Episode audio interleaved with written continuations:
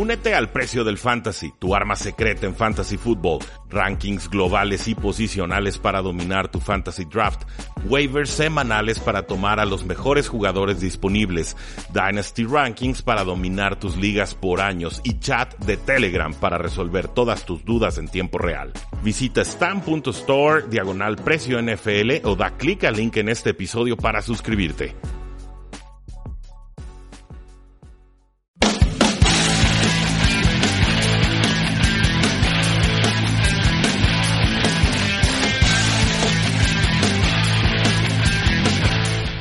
Saludos a todos y bienvenidos a un programa más de Tres y Fuera, donde la NFL no termina y nosotros tampoco. Mi nombre es Rudy Jacinto, me encuentran en Twitter, como siempre, en arroba paradoja NFL y para mí es un gusto poder transmitir este programa desde el Tecnológico de Monterrey Campus Guadalajara a través de la señal de Sinapsis Radio. Damos un fuerte agradecimiento y abrazo a Marius Kanga, que está en los controles operativos, así como a nuestro colocutor, Oscar Huerta, quien no pudo acompañarnos en esta eh, ocasión. Asimismo, pues muchas gracias a todos ustedes que nos escuchan día a día, podcast a podcast, programa en vivo a programa en vivo, porque sin ustedes este proyecto no tendría sentido. Pueden seguirnos en Facebook, en Twitter, en Instagram, en YouTube. Tenemos un fantástico grupo de, Facebook. Únanse en serio, tenemos más de 7000 personas en ese grupo. está, chido, está chévere, está curada. no sé en qué región estén, pero está todo eso y más.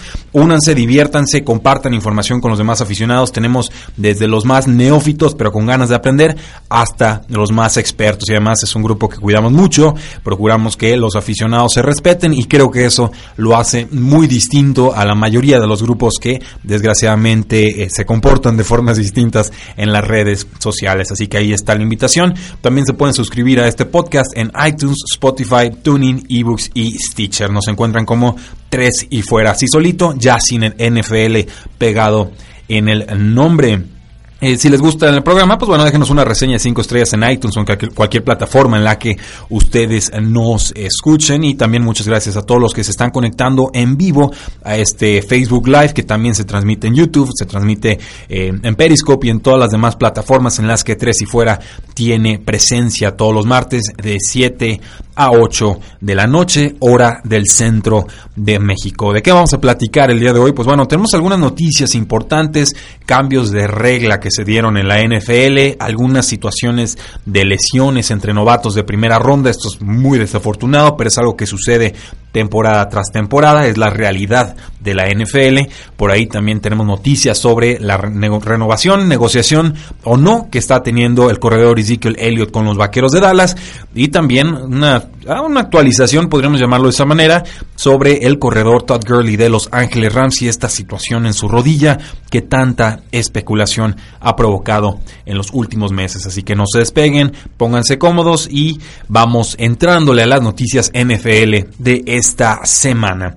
Antes que nada, primero tenemos que hablar del cambio de regla sobre la cómo se va a estar calificando o castigando la interferencia de pases en la temporada 2019. Recordarán Los Ángeles Rams contra los Santos de Nueva Orleans. Los Santos están en, en zona roja rival, están por anotar, controlan el partido y por ahí llega eh, un cornerback, Robbie Coleman de Los Ángeles Rams y atropella al receptor de los Santos de Nueva Orleans. No se marca casco a casco que lo había, no se marca interferencia de pase que lo había, no se marca toda clase de circunstancias que pudieron haberse eh, mandado en ese momento y ni siquiera hay conferencia entre los referís y así dejan ir quizás una de las marcaciones más obvias y controversiales en la historia de la NFL. El resto de la historia ya lo saben, no solamente por esa jugada, pero sí tuvo mucho que ver. Los Santos de Nueva Orleans pierden en tiempo extra, los Rams llegan al Super Bowl y el resto, como dicen, es historia. Pues bueno, los coaches tenían claro que esto no se podía repetir, los aficionados teníamos claro que no se podía repetir esto, los analistas teníamos claro que esto no se podía repetir y por suerte y por fortuna, y yo lo aplaudo, la NFL, los directivos, los dueños y el comisionado también también tenían claro que esta circunstancia no podía volver a suceder. Ahora, el asunto era cómo se iba a resolver esto. Iban a tener los coaches la posibilidad de retar jugadas en las que ellos consideren que hubo o no hubo interferencia de pase. eh, o iba a ser decisión de los referís y en qué momento y con qué circunstancias y todo se iba a poder retar o solamente ciertos tipos de pases, cómo iba a estar toda esta situación. Pues bueno, llevamos meses de especulación Finalmente, el, Departamento de Operaciones de Fútbol de la NFL anunció que la regla de repetición de interferencia de pase ha sido aprobada para la temporada 2019, lo cual significa que los referees sí podrán determinar si hay o no hay interferencia de pase en jugadas en las que, ojo aquí, solamente los referees podrán convenir que se revise la jugada. No va a ser a pañuelo de los head coaches, no va a haber un elemento de estrategia, no va a haber, digamos, como un tiempo eh, fuera, hay que pides el castigo y pueden descansar tus jugadores, no queda determinación de los coaches ni de los equipos.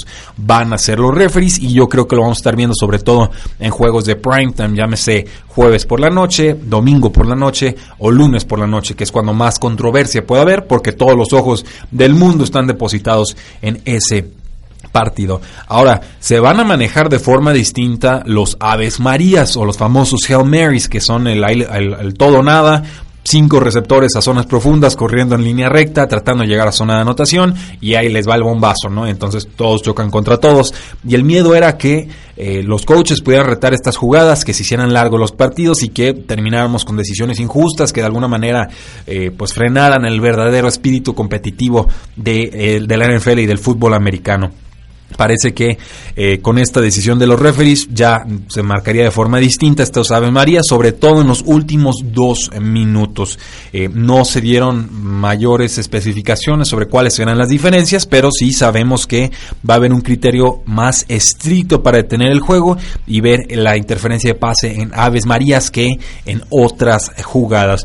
Parece que tiene que haber algo incontrovertible, una evidencia muy clara para poder alterar una decisión en el campo que no se aleja mucho del criterio que tradicionalmente ha habido en la NFL, pero hay una situación aquí, un, digamos como el asterisco, la letra chiquita de la regla, que a mí personalmente me tiene muy preocupado. Primero, bueno, antes de entrarle a la regla, que ha habido un, toda una serie de cambios de referees, literalmente, o sea, cuando digo cambios de referees es veteranos, referees que han dejado la liga, que se han retirado, y por la, son 17 referees en la NFL, creo que 9 se les han ido en las últimas dos o tres temporadas, entonces va a haber un nuevo elenco de, de referees aplicando una regla que seguramente será controversial y que les garantizo no va a dejar a todos contentos cuando termine aplicándose. Sin embargo, yo tengo claro que lo que sucedió con entre Santos y los Rams no puede volver a suceder y creo que cualquier precio es justo con tal de que una situación así no vuelva a suceder en el campo. ¿Se va a aplicar de forma perfecta? No, no lo creo. El factor humano se va a seguir haciendo patente. Podemos ver la misma jugada ustedes aficionados y yo y podríamos tener determinaciones distintas según las jugadas que se van a estar revisando en este 2019 Ojo, la regla cambia solamente para el 2019, puede ajustarse, modificarse o simplemente eliminarse rumbo al 2020. Entonces es un periodo de aplicación. Todo esto dicho, el asterisco, la, regla, el asunto chiquito, las letras chicas del, del contrato dicen que en el momento en que se revisa una jugada, toda la jugada se vuelve revisable y nos explicaban en el nos explicaban en que en el momento en que se decía esta junta entre dueños y, el jefe de, de referees y, demás ponían de ejemplo un partido que hubo entre los Los Angeles Chargers y los Kansas City Chiefs una jugada no recuerdo si en el primero o en el segundo duelo creo que fue en el segundo en el que eh, hay una interferencia de pase que le marcan a favor a Mike Williams hacia el final de partido con los Chargers en zona roja que terminan ganándose ese juego. Si recuerdo bien, no he visto la jugada, pero lo comentaban en un artículo en la nota de Peter King este, este lunes.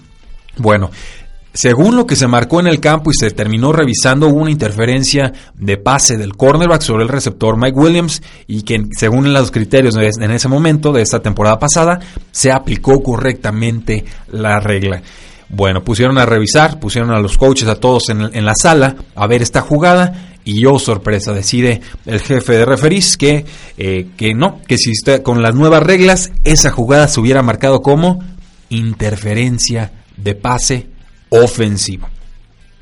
Ah, caray, ¿cómo está la cosa? Si solamente mandamos retar la jugada porque había sido interferencia de pase defensivo, queríamos confirmar o corroborar, pues oh sorpresa, en el momento en que se revisa, toda la jugada se vuelve revisable. Entonces, algo que ni siquiera está causando controversia en una jugada, con esta nueva regla y con el criterio que quieren aplicar, nos puede cambiar por completo el sentido de la revisión y ahí es donde yo creo que nos estamos metiendo en un problema que nadie desea para sus respectivos equipos. Nadie estaba pidiendo, digamos, eh, que si hacía una interferencia de, pase flagrante y no se marca, que revise 5, 7 o 8 segundos antes para ver si por ahí hubo un castigo y que entonces los referees se puedan limpiar las manos y decir hubo un castigo ofensivo, un, un castigo defensivo, se suspende la jugada, se repite down.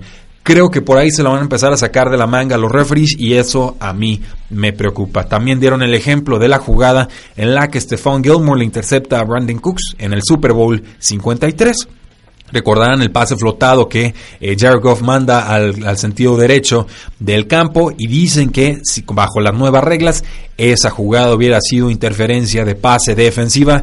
Y si hay algo de contacto, pero para mí, volvemos a lo mismo criterio, no hay eh, contacto suficiente como para atreverte a cambiar el resultado absoluto de un Super Bowl según este nuevo criterio de reglas. Entonces, en general aplaudo la decisión, pero eso de que se pueda revisar antes o después o, todo lo que sucede en una jugada, creo que nos estamos metiendo en camisa de once varas, creo que está complicado de aplicar sin, esa, sin ese criterio y metiéndole este nuevo asunto, creo que va a estar aún más complicado. Entonces, sépanlo, hay nueva, nueva regla en la NFL, Creo que está bien que no sean los head coaches los que decidan si se revisan o no las jugadas, puedo confiar lo suficiente en los referees para que revisen estas jugadas, pero va a haber un criterio nuevo, va a haber un proceso de adaptación. Ya saben que las primeras semanas, cuando hay cambios de reglas, los referees se, eh, se la pasan marcando el castigo y quieren crear un punto de énfasis y, nadie queda contento. Nos pasó el año pasado con, las, con la regla esta de, de cómo podían taclear los, los defensores, pero en líneas generales aplaudo la decisión. Simplemente acuérdense de mí cuando indudablemente tengamos más puntos controversiales porque esta regla sobrecorrige, a mi parecer, lo que era una circunstancia muy particular, que era si hay una duda en el campo, se revisa específicamente esa jugada y no 10, 15, 20 o no sé cuántos segundos se vayan a aplicar antes eh, en ese mismo duelo entre receptor y defensores. ¿Están de acuerdo o no están de acuerdo con este cambio de regla? Revísenlo, investiguenlo, estudienlo. Yo estoy abierto al debate. Yo en general estoy a favor porque, insisto, no puede repetirse nunca jamás en la historia del universo y de la NFL y de los deportes una situación como la que vimos entre los Santos de Nueva Orleans y Los Ángeles Rams, que insisto, no fue culpa de los Rams, ellos jugaron y les salió a favor, pero creo en la justicia deportiva, creo que se debe defender la justicia deportiva, Creo que la repetición instantánea debe aplicarse de forma puntual pero inteligentemente. Creo que el criterio arbitral en la NFL tiene que ser mucho más profundo, exhaustivo y mejor aplicado para ni siquiera tener que llegar a estos puntos de revisión en cámara lenta, pero Entiendo que no todas las jugadas se van a calificar de forma adecuada y por lo tanto entiendo que se tengan que aplicar nuevas reglas, pero yo sí tengo esta reserva muy eh, muy puntual. ¿Qué les parece? Háganos saber en los comentarios porque está sabrosito el asunto y va a tener implicaciones importantes la próxima temporada de mí. ¿Se acuerdan? Pasando a noticias de los Cincinnati Bengals, lamentamos informar que el tackle izquierdo de primera ronda que habían tomado los, los Bengals en esta temporada, el talentoso Jonah Williams, se perderá toda la temporada 2019 con una lesión de hombro. Aquí hablamos de una cirugía de hombro para reparar lo que se llama el, el labrum, que sería como un, ligamento en la parte frontal del hombro, si lo entiendo bien. Y eh, desafortunadamente para los Bengals, este iba a ser su tackle titular en esta temporada. Se espera que regrese sano y plenamente listo para el 2020, pero prácticamente se estará perdiendo toda la temporada 2019. Recuerden, la línea ofensiva de los Cincinnati Bengals lleva años siendo un problema. Andy Dalton te puede dar resultados de promedio para arriba, pero solamente si le das un bolsillo limpio, si no, ya ven cómo terminaron los Bengals la temporada pasada. Es una lesión más para un equipo que ha estado infestado de lesiones como pocas franquicias en la NFL. Ahora pues esperamos que Cordy Glenn, que fue tackle izquierdo la temporada pasada, este veteranísimo jugador que estuvo con Buffalo y luego con eh, los Bengals, pues regrese de tackle derecho a tackle izquierdo. El plan para esta temporada era mandar al veterano Cordy Glenn al lado derecho y tener a Jonah Williams en el costado izquierdo. Ahora pues tendrán que improvisar los Cincinnati Bengals y esto ya son problemas muy importantes porque es un puesto en el que han adolecido mucho los Bengals y no veo cómo eh, con el talento que tiene actualmente puedan reponer la carencia o la pérdida de Jonah Williams. Con Dan Graciano de ESPN, pues nos dice que él no espera que Ezekiel Elliott reciba una extensión de contrato en esta temporada. Los vaqueros de Dallas abrieron negociaciones con Elliott en este offseason, pero parece que la prioridad de la franquicia sería renovar al receptor a Mari Cooper y también al coreback Dak Prescott. Como el equipo tiene bajo control a Ezekiel Elliott por dos temporadas más, es posible y con esta eh, información que nos llega, incluso probable, que Ezekiel Elliott agote su contrato de novato, le quedan dos temporadas y que después incluso los vaqueros de Dallas le vayan a aplicar una etiqueta de jugador franquicia en el 2021. No me parece descabellada la situación, al contrario, creo que Ezekiel Elliott tiene suficientes situaciones extra cancha como para decir que no le van a dar todo ese dinero de golpe y que el jugador tiene que demostrar que puede mantenerse fuera de problemas en ese periodo de tiempo. Entonces entiendo que Ezekiel no le va a gustar la decisión, pero los vaqueros de Dallas tienen que gastar en otras posiciones y sobre todo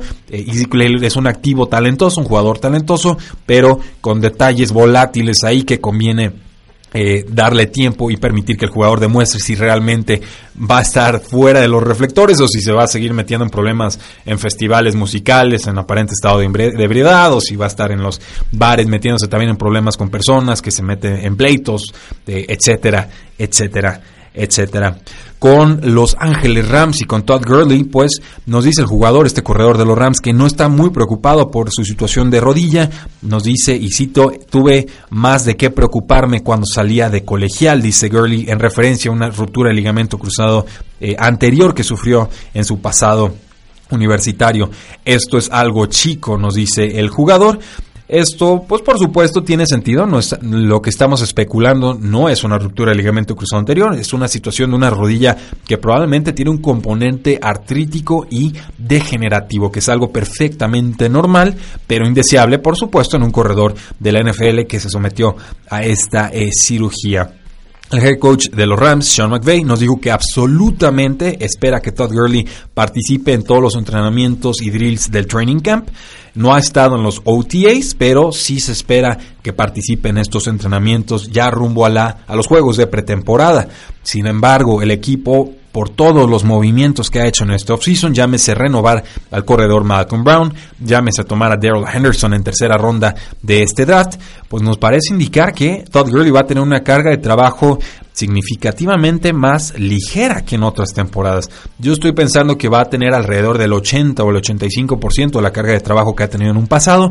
Si soy muy pesimista, entonces ya estaría pensando en un 70% de la carga de trabajo que tuvo, por ejemplo, en el 2018. Sigue siendo un volumen de trabajo importante, sigue siendo explosivo, sigue siendo un jugador que atrapa pases desde el backfield, sigue siendo un jugador que dicta en muchos sentidos el, el potencial de la ofensiva de los Rams de cara al 2019. Pero por lo menos del 2020 en adelante, yo sí creo que le van a estar bajando significativamente su carga de trabajo porque recuerden que firmó una extensión de contrato Todd Gurley, que fue un contrato récord para un corredor y que aún le quedan tres años de dinero por cobrar con el equipo, por lo cual creo que los Rams serían muy inteligentes en administrar su carga de trabajo para que esta vez sí llegue sano a post temporada.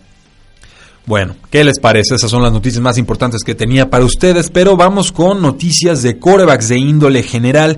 Nos informa la página oficial de los Detroit Lions que Matthew Stafford jugó la temporada pasada con huesos rotos en su espalda. Eh, esto es, fuerte, nos dice Mike O'Hara en su podcast que tuvo huesos rotos en su espalda y que aún así logró jugar.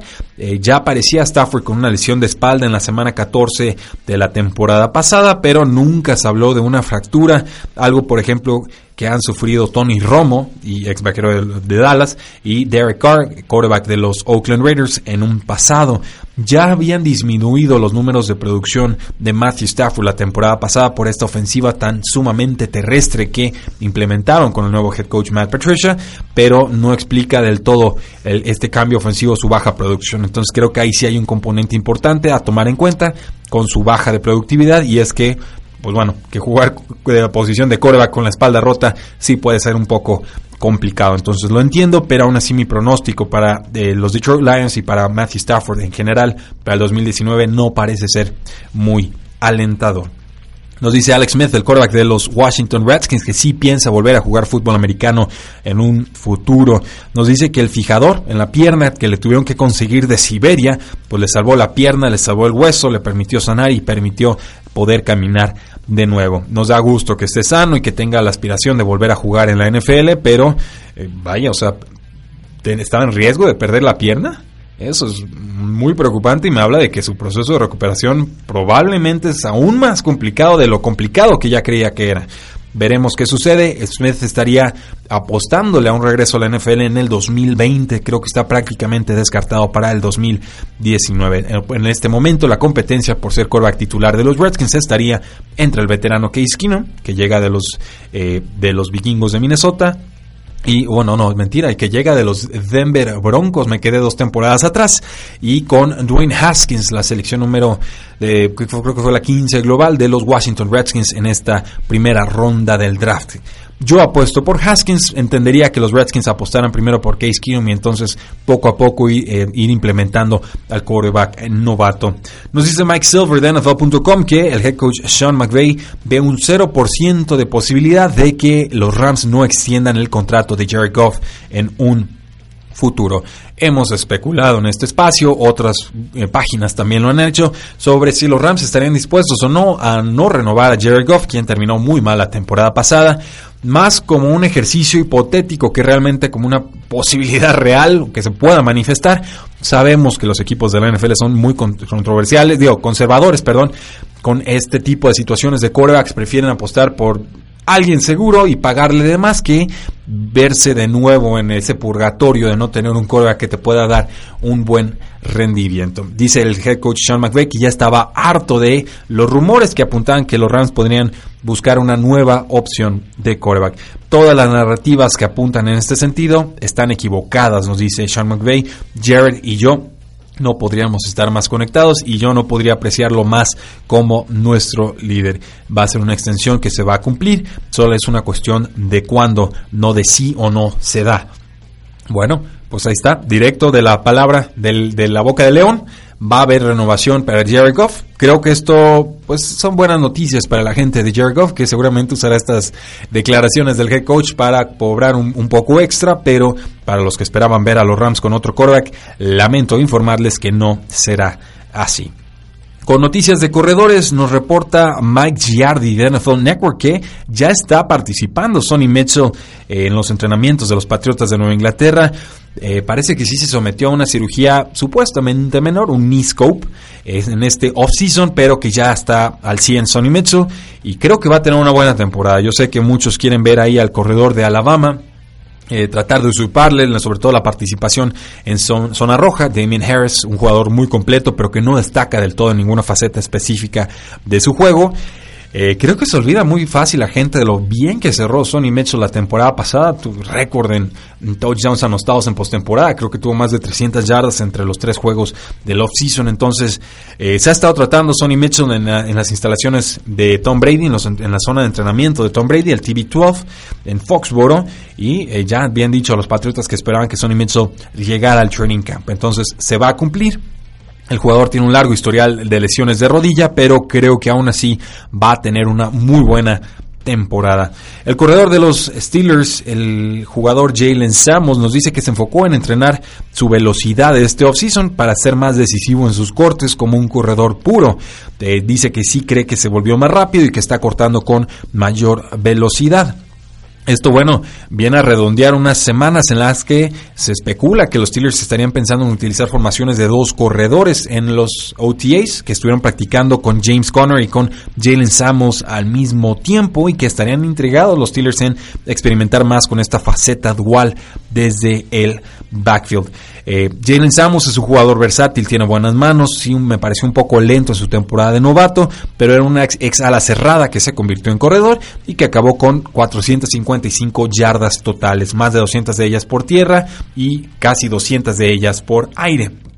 Buenos números, pero esos números los consiguió cuando se lastimó James Conner. Se fue Le'Veon Bell, el corredor, se fue el receptor Antonio Brown, entonces sí puedo ver mayor énfasis en el juego terrestre de los Pittsburgh Steelers, pero por más que salga y James Conner nos diga que cree que va a haber dos o más jugadores involucrados en ese backfield, yo seguiré apostando por James Conner porque por lo menos en los juegos o en los splits que yo vi de la temporada pasada, aunque tuviera menos volumen o resultados en juegos específicos, James Conner, que es un jugador que a mí me gusta mucho desde que estaba en colegial, eh, veía que su producción bajaba, pero no su porcentaje de involucramiento en la ofensiva. Es decir, los juegos en los que James Conner produjo menos que en su promedio de la temporada 2018 fue porque los Pittsburgh Steelers estaban en desventaja significativa en el marcador. Entonces el guion de juego se volvía más de pase que de juego terrestre, pero aún así se respetaban los porcentajes de acarreo, los porcentajes de pases atrapados desde el backfield, los porcentajes de snaps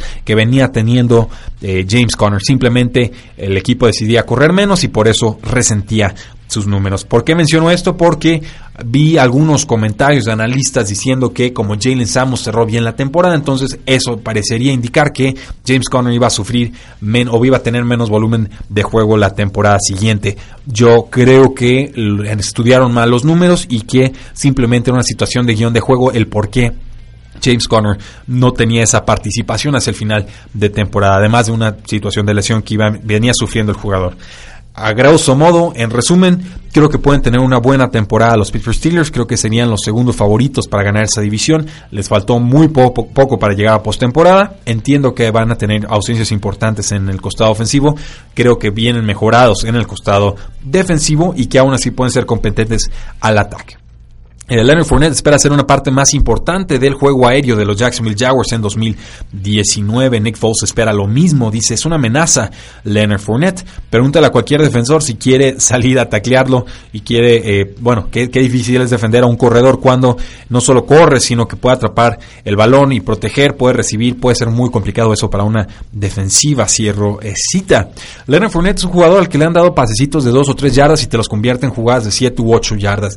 me parece que tiene manos bastante capaces, poco explotadas cuando está en colegial en LSU, y también sería una forma inteligente de aprovechar a Leonard Fournette, que tiene un físico portentoso y muy buena velocidad y que además sabe romper tacleadas, pues hay que buscar formas de utilizarlo en campo abierto y no solamente estarlo estampando contra la línea defensiva rival, como tan poca creativamente lo han estado haciendo los Jacksonville Jaguars en temporadas pasadas pocos jugadores en la NFL, pocos corredores en la NFL tendrán el volumen de juego que Leonard Fournette eh, tendrá en esta temporada. Y si a esto le agregamos que va a estar atrapando más pases en esta campaña, yo sí estoy muy intrigado de tomar a Leonard Fournette en ligas de fantasy fútbol. No lo descarten, sé que las lesiones no lo han respetado, pero para mí todavía es un jugador muy capaz y por algo lo tenía como mi corredor número uno en esa clase de draft del 2017, si no me falla la memoria con el Detroit Free Press, pues está prediciendo este periódico que el corredor Karen Johnson de los Detroit Lions atrapará por lo menos 60 pases en el 2019. No es algo escandaloso, ya atrapó 32 pases en la temporada pasada en solo 10 juegos como novato. Básicamente estamos pidiendo que duplique esa producción y esto sería aún más probable de que se dé si es que el equipo decide deshacerse de Theo Riddick, un jugador que por tierra no te aporta nada y por aire te consigue tus yarditas básicas, pero nada espectacular. Creo que lleva varias campañas a la baja y yo no me tocaría el corazón para descartarlo y así poder utilizar a jugadores que sean más eficientes con el balón todos los ingredientes están en la mesa para que Karen Johnson tenga una temporada fantástica en esta eh, campaña. Tienen que respetarle las lesiones, pero los Lions han indicado que quieren enfocarse del todo en el juego terrestre y el gran favorecido ahí sería Karen Johnson en primera instancia y en un segundo plano pues CJ Anderson que llega de los Rams y que tuvo un buen cierre de temporada 2018. ¿Por qué digo que hay que cortar a Theo Reddick? Pues ya va a cumplir los 28 años y si lo cortan podrían liberar 3.66 millones de dólares en espacio salarial, dejaría solamente un millón de dólares en dinero muerto. Es un último año de contrato y creo que es el momento adecuado para hacer ese cambio del el backfield. Con los Osos de Chicago, pues nos informan que ya el corredor de tercera ronda, eh, David Montgomery, ya firmó su contrato de novato, un contrato de cuatro años, eh, pero destaco a este jugador porque hay comparaciones muy significativas con Kareem Hunt, según el equipo de cocheo, que es un equipo de cocheo que se deriva de los Kansas City Chiefs. Entonces, si dicen que se parece a Kareem Hunt, es porque lo saben de primera mano.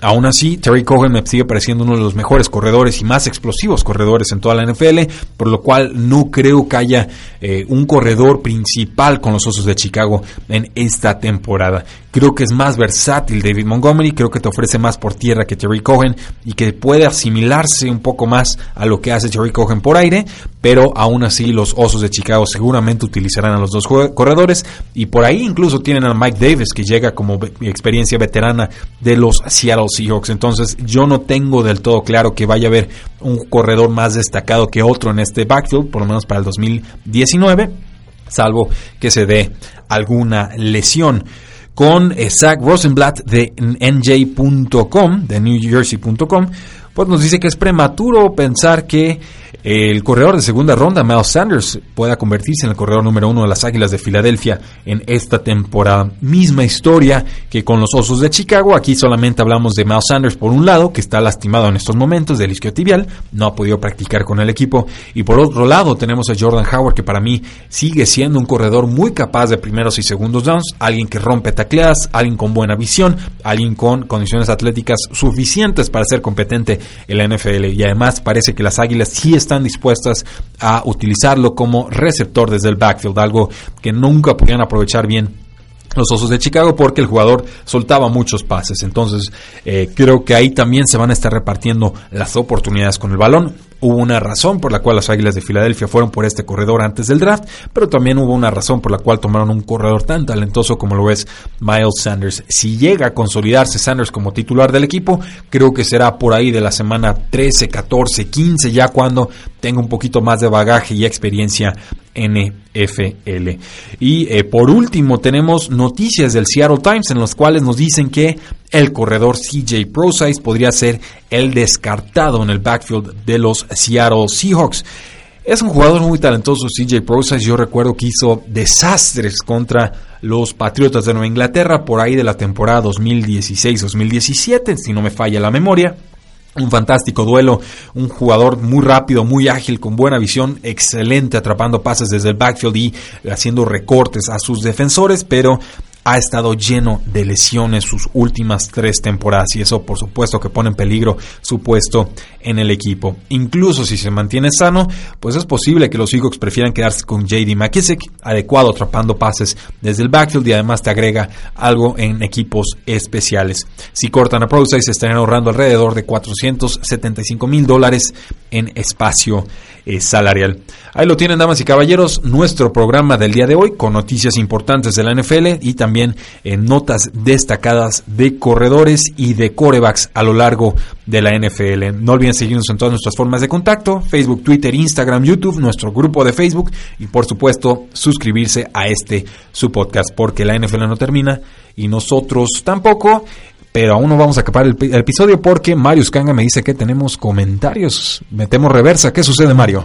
Así es, hay comentarios de Ángel Márquez. Saludos, jefe. Rogelio Álvarez nos dice a primera hora, escuchando el mejor. Bob Sanz también nos saluda y nos pregunta. Eh, Joe Tisman dice que por lo menos Haskins debería esperar hasta después del juego con los Pats para jugar. Eh, cuando juegan contra los Pats, deja checo el calendario de los Washington Redskins para hacerme una idea de qué nos está diciendo Bob Sanz. Aquí lo tengo, eh, lo estoy buscando en tiempo real. Eh, yo en general soy partidario de darle tiempo a los quarterbacks de, novatos, de, entender, practicar, estudiar el, libreto de jugadas, etcétera, desde el pues desde la banca, así sinceramente. El asunto con Haskins es que solo tiene una, una, temporada de experiencia colegial al frente de Ohio State que fue una temporada fantástica y lanzó para 50 touchdowns. No es poca cosa, pero aquí, bueno, viene la duda, ¿qué es mejor para él? ¿Darle tiempo de madurar en la banca? O dices, bueno, no tiene experiencia colegial, mejor vamos dándole experiencia en el campo. No lo sé, creo que están muy débiles en la posición de receptores abiertos. Creo que, pues que llegó McLaurin, que es su receptor de, de Ohio State, algo de química, por ahí Eh, otro receptor slot que me gusta, pues Trey Quinn, está un poquito lastimado, pero creo que puede ser receptor slot principal del equipo y, poco más. En verdad, ya jugadores como Josh Dodson, no espero nada de ellos, o la amenaza profunda, Paul Richardson, pues es un jugador de rol. Jordan Reed, muy talentoso los 5 o 6 juegos que te juega porque se lastima. Eh, tenemos juegos de pretemporada de los Redskins, primero contra los Browns, luego contra Bengals, luego contra Falcons y luego contra los Ravens. Semana 1 contra los, eh, las Águilas de Filadelfia, semana 2 contra los Vaqueros de Dallas, qué duro inicio para Redskins. Semana 3 contra los Osos de Chicago, Dios mío, qué calendario. Semana 4 contra los Giants, pues rival divisional, no está nada bonito. Y semana 5 contra los Patriotas de Nueva Inglaterra. Eh, ¿Quieren debutar al quarterback novato contra los Pats? Ahí hay, un historial por ahí de que los quarterbacks novatos sí le sacan resultados a Bill Belichick, pero eh, yo no lo apostaría. ¿eh? Yo me esperaría entonces hasta la semana siguiente para el duelo de los Redskins contra los Delfines de Miami.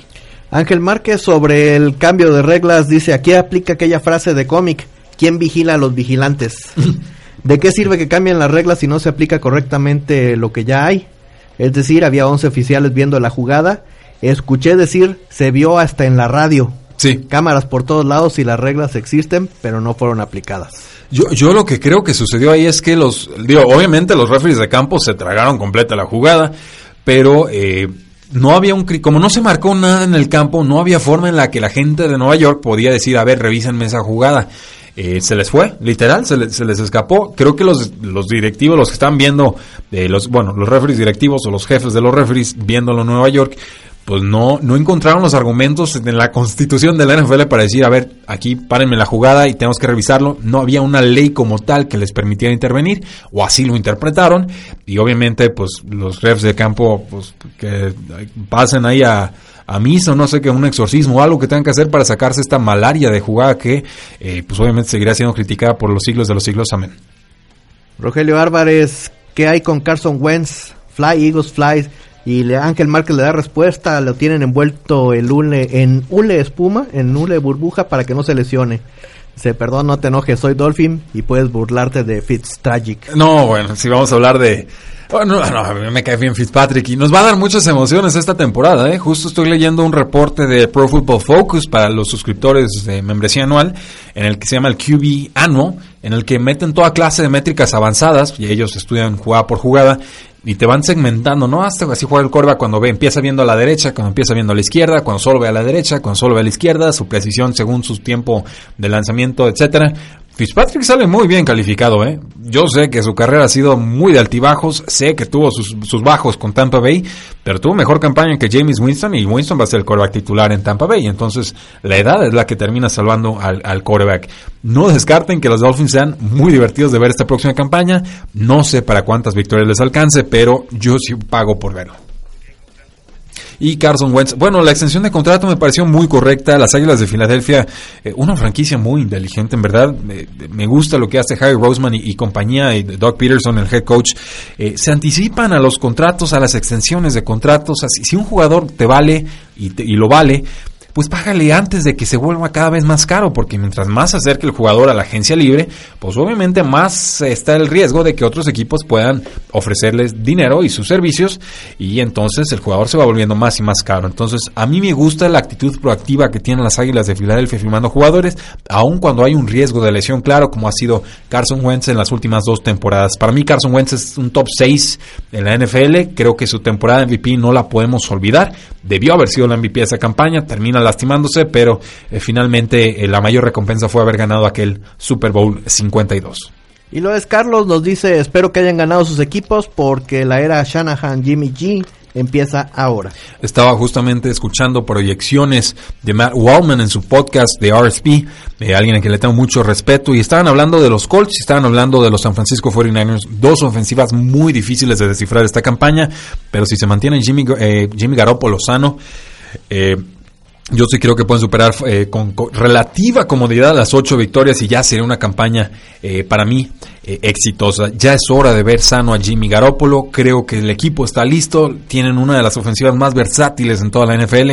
San Francisco ha reforzado bien esa posición de receptores abiertos y también de corredores. Simplemente la línea ofensiva tiene que aguantar y Jimmy Garoppolo sano tiene que responder. Tiene que ahorrarse esos trancazos que se ha estado llevando a lo largo de su carrera y por fin demostrar que vale ese contrato que le ofrecieron los San Francisco 49ers. Y si la, si la defensa aparece y Nick Bosa no se lastima y la secundaria hace algo, pues ya es ganancia.